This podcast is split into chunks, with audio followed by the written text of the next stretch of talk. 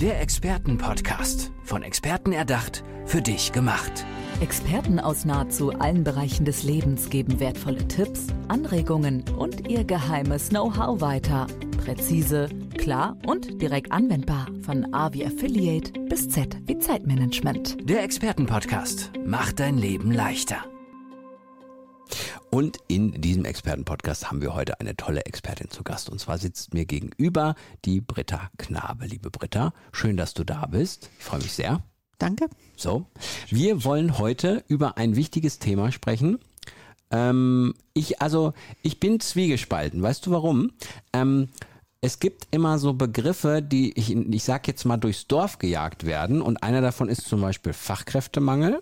Gleichzeitig weiß ich aber auch, dass es tatsächlich eines der wichtigsten Themen der Wirtschaft und dem Unternehmensbereich der Zukunft sein wird. Weißt du, worauf ich hinaus will? Es gibt so mhm. Begriffe, da denkt man so, ach, jetzt wird wieder über Fachkräftemangel gesprochen.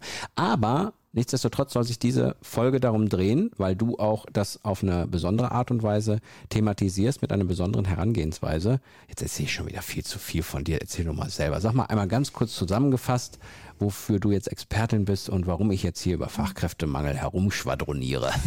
ja. so. Also mein Name ist Britta Knabe, ich bin Unternehmensberaterin und äh, ich sage ganz provokativ, Fachkräftemangel muss es heute nicht geben, nicht in der Ausprägung wie heute. So, und da sind wir nämlich auch schon bei meinem ersten Aspekt. Provokativ ist schon mal gut, weil damit ist es nämlich nicht so ein 0815-Ding, was man durchs Dorf jagt, sondern man redet mal so. Okay, das musst du aber trotzdem mal erläutern, weil natürlich manche sagen, hä, wie, wie meint sie denn das? Also. Das erläutere ich dir gern einfach mit der Maßgabe, äh, ich habe Unternehmensstrukturen oder auch nicht. Und wenn ich mir die Unternehmen so anschaue, in den Unternehmen, wo ich heute bislang unterwegs bin, fehlen mir einfach die Strukturen und die Wertschätzung vor allem mhm. gegenüber den Mitarbeitern.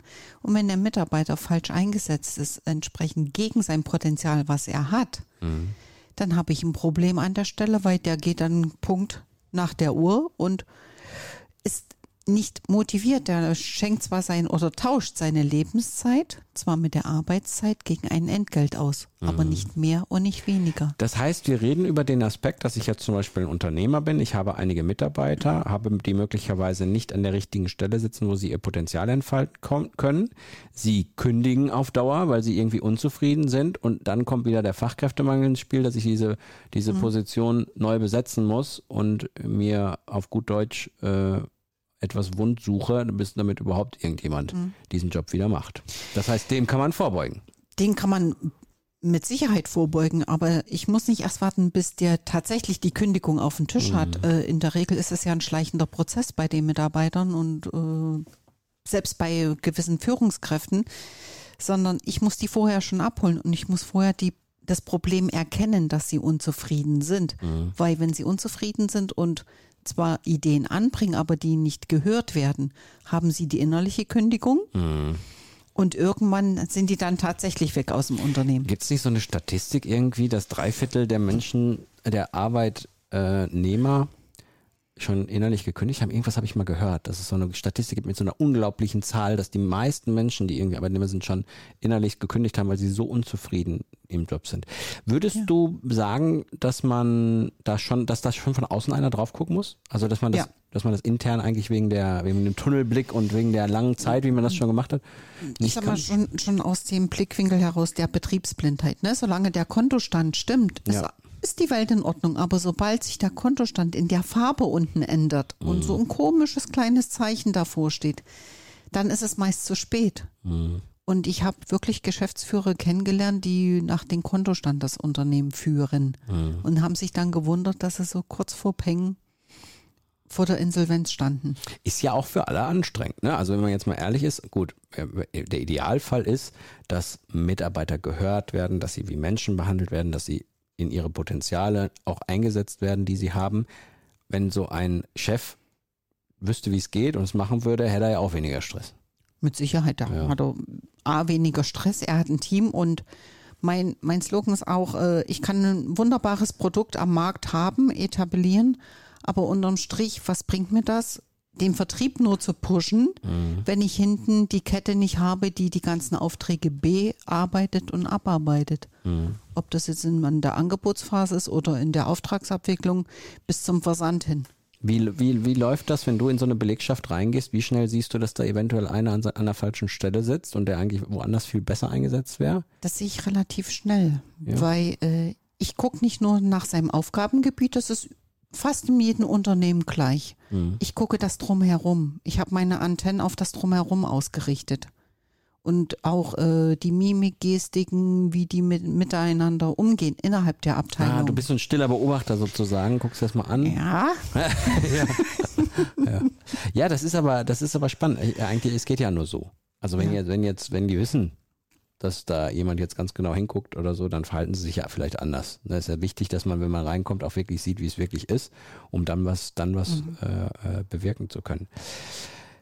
Das heißt, aber wärst du, ah, du hast ja gesagt, du bist so ein bisschen provokant, würdest du sogar so, so weit gehen, dass es den, den Fachkräftemangel gar nicht geben würde, wenn man die Mitarbeiter richtig einsetzen würde, oder wäre das ein Stückchen zu viel? Ich sag mal Fachkräftemangel. Ich, ich betrachte das von zwei Seiten. Mhm. Fachkräftemangel auf der einen Seite, äh, die biologische Uhr tickt. Okay. dass ich da weniger Mitarbeiter auf dem Markt habe, ne? weniger Arbeitnehmer. Mhm. Also viele Arbeitnehmer sind älter, gehen raus, weil sie in Rente gehen und auf dem Markt ist zu wenig Nachschub. Genau, Mhm. zum einen. Auf der anderen Seite, äh, ich habe Mitarbeiter im Unternehmen, die sind aber falsch eingesetzt, werden nicht gehörend, haben Verbesserungsvorschläge, wie es effizienter auch gehen kann, weil das ist die Basis, die arbeiten tagtäglich damit. Und in der Regel wissen die, von was sie reden. Mhm. Ich muss nicht jeden, jede einzelne Idee umsetzen von denen. Ich muss dann das wiederum über das gesamte Unternehmen drüber bügeln oder gucken, passt es, passt es nicht. Wenn es nicht fürs gesamte Unternehmen passt, aber vielleicht für die Abteilung ein Teil davon. Und die Idee wertschätzen. Und wertschätzen. Also, dass man wirklich, wirklich, du hast ja auch so eben mal gesagt, so, es geht ja um den Mensch so ein bisschen, ne? Also, dass man wirklich sagt auch, der, der macht das ja nicht aus Spaß.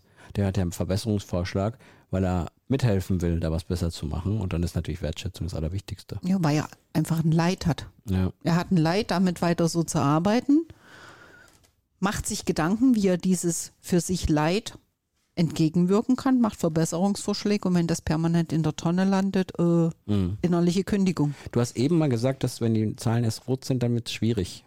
Ist aber wahrscheinlich somit der häufigste Fall, oder? Äh, das ist dann schon extrem zu spät, würde ich sagen. Ach so, ach so. Aber äh, ich mein, meistens ist es ja so, dass bei den Menschen erst der Leidensdruck so groß sein muss, dass sie dann sagen, oh, jetzt, jetzt äh, müssen wir mal langsam die Britta anrufen, damit die uns mal hilft. Ja, aber Besser wär vorher, äh, ja. auf alle Ja. Fälle. Also Ja. und ich sag mal, ähm, ein Stück weit wäre sogar ideal, wenn man in regelmäßigen Abständen mal sein Unternehmen selber prüft. ne? Ah, ja, okay. Bin ich gewachsen? Muss ich auch die Strukturen mit anpassen? Mhm. Muss ich die Mitarbeiter mitnehmen? Ja, in den ganzen großen Konzernen ist das ja üblich, aber natürlich im Mittelstand und so wird das nicht üblich sein. Da wird es immer mal wieder. Da gibt es sehr viele, wo die Mitarbeiter gar nicht mitnehmen. Und mein Standpunkt ist weiterbilden, weiterbilden, weiterbilden. Mhm. Bei Wissensvermittlung ist das A und O. Mhm. Warum brennst du so für das Thema? Also warum ist dir das so wichtig? Mir ist es extrem wichtig, weil ich das äh, selbst erlebt habe, erleben durfte, erleben musste. Das kann man jetzt von zwei Seiten sehen. Äh, ich würde jetzt nicht so für das Thema brennen, hätte ich jetzt einen Top-Chef gehabt. Und Ich habe verschiedene Unternehmen, äh, Mhm. in verschiedenen Unternehmen gearbeitet, äh, von klein bis immer wieder äh, dann die Unternehmen mit Führungspositionen ver verlassen. Mhm. Weil äh, dann ging es halt auch nicht mehr weiter. Sie wollten einfach nicht mehr hören. Das heißt, du weißt, wovon du redest, weil du einfach auch sehr viel Erfahrung gesammelt hast, sowohl auf der einen als auch auf der anderen Seite und den unterschiedlichen, unterschiedlichen Größen sozusagen der Unternehmen. Ich glaube, manchmal, das muss auch sein. Also ich glaube, ich glaube, es ist sehr, sehr wichtig, dass wenn man auch als Expertin und mit der, mit der Seriosität wahrgenommen werden will, dann muss man einfach diesen, diesen, diesen, dieses Leiden selber am eigenen Leibe gespürt haben. Weil man es dann, glaube ich, richtig vermitteln kann auch. Ja, ich sag mal, ich weiß ja dann, von was ich rede, Ja, ne? Und ja. kann es auch bildhaft dann äh, beisteuern und sagen, so und so war das. Äh, ein kurzes Beispiel, ich hatte mal einen technischen Leiter, der hat mich, wo ich in der Buchhaltung tätig war, äh, zusammengestaucht, warum ich einen Kunden mahne. Mhm. Ich dachte, oh, Junge, geht's noch? Wenn keine Kohle zurückfließt, äh, Ja. dann äh, kannst du kein Material kaufen, dann kannst du deine Vertriebstätigkeit einstellen und du kannst nicht produzieren, was du verkaufen willst. Also wahrscheinlich irgendwie mit der Begründung, dass er gedacht hat, ja, dem, dem durchstößt man vom Kopf oder wie? ich würde den Kunden verkraulen dadurch. Ah ja, okay. Aber dass ich damit ein ganzes Unternehmen in Gefahr bringe, weil das war mal nicht gerade eine kleine Summe. Ja, ja, ja, ja. Das kann ich gut nachvollziehen. Also äh, ich glaube auch, ähm, wir sind in Deutschland ein, ein Land, was echt einen super Mittelstand schon hat. Also ich glaube auch mit tollen Produkten und mit toller, ist ja auch die, die, das Fundament unserer Wirtschaft sozusagen. Aber ich glaube auch, dass es da ganz, ganz viel Optimierungsbedarf auch gibt. Und gerade wenn du diesen Fachkräftemangel angesprochen hast, das wird eine Herausforderung und die wird man, ich würde mal sagen, da braucht man sich nicht weit aus dem Fenster lehnen, nicht alleine gelöst bekommen im Tunnel, im, im eigenen Bereich, wenn man da so raufguckt. Und ich sag mal ganz ehrlich, die, die, die Unternehmen auch immer wieder sich hinterfragen. In regelmäßigen Abständen, das muss nicht jedes Jahr sein, um Gottes Willen, da bin ich ja nur damit beschäftigt, Selbstverwaltung. Ja. Nein, aber so im, im Schnitt aller fünf Jahre. Mhm. Je nachdem, wie schnell lebe ich die Zeit jetzt auch durch die ganze Technik äh, wieder sich. Tut sich ja jeden Tag wieder was Neues, was Genau. irgendwie ein Einkehr hat. Ne? Ja. Wo ähm, finden wir dich denn, wenn jetzt jemand sagt, oh, das klingt aber interessant, was die da so erzählt, da möchte ich mal auf sie zugehen. Äh, wir können natürlich immer in die, in die Beschreibung, in die Episodenbeschreibung und in die Shownotes so einen Link packen. Wo soll der hinführen? Der soll, ähm, mich findet man, wenn man gern mit mir Kontakt aufnehmen Ja. möchte, dass ich mal das Unternehmen und die Mitarbeiter und die ganzen Prozesse durchleuchte oder mal beobachte unter äh, vip-consulting.com. VIP Oh. jetzt wie VIP oder? Nee, VIP sind dann meine Kunden. Ah, ja. Also, äh, ich wir brauchen es auch gar nicht buchstabieren. Wir haben es ja als Link in den Shownotes. Guckt da einfach mal rein und dann könnt ihr da drauf klicken. Und dann findet ihr die Britta und dann wisst ihr auch, was die so macht. Ja, nö, ist so okay. Kann man so machen. Ähm, spannendes Thema, spannende Folge. Man merkt, dass es dir wichtig ist. Ist auch immer gut, wenn man so gegenüber sitzt und wenn man jetzt Unternehmer ist und merkt, da kommt jemand von außen rein, was ja schon auch, auch so eine Vertrauenssache ist. Auf alle Fälle. Ne, dass man dann sieht, oh, derjenige brennt nicht nur dafür, der hat auch Ahnung und der meint's ernst. Jetzt, jetzt müssen wir was tun. Und ähm, deswegen vielen Dank für diese Folge. Hat mir sehr, sehr viel Spaß gemacht. Britta Knabe war das. Dankeschön. Bis zum nächsten Mal. Dankeschön. Tschüss. Tschüss. Der Expertenpodcast. Von Experten erdacht, für dich gemacht. Wertvolle Tipps, Anregungen und ihr geheimes Know-how. Präzise, klar und direkt anwendbar. Der Expertenpodcast macht dein Leben leichter.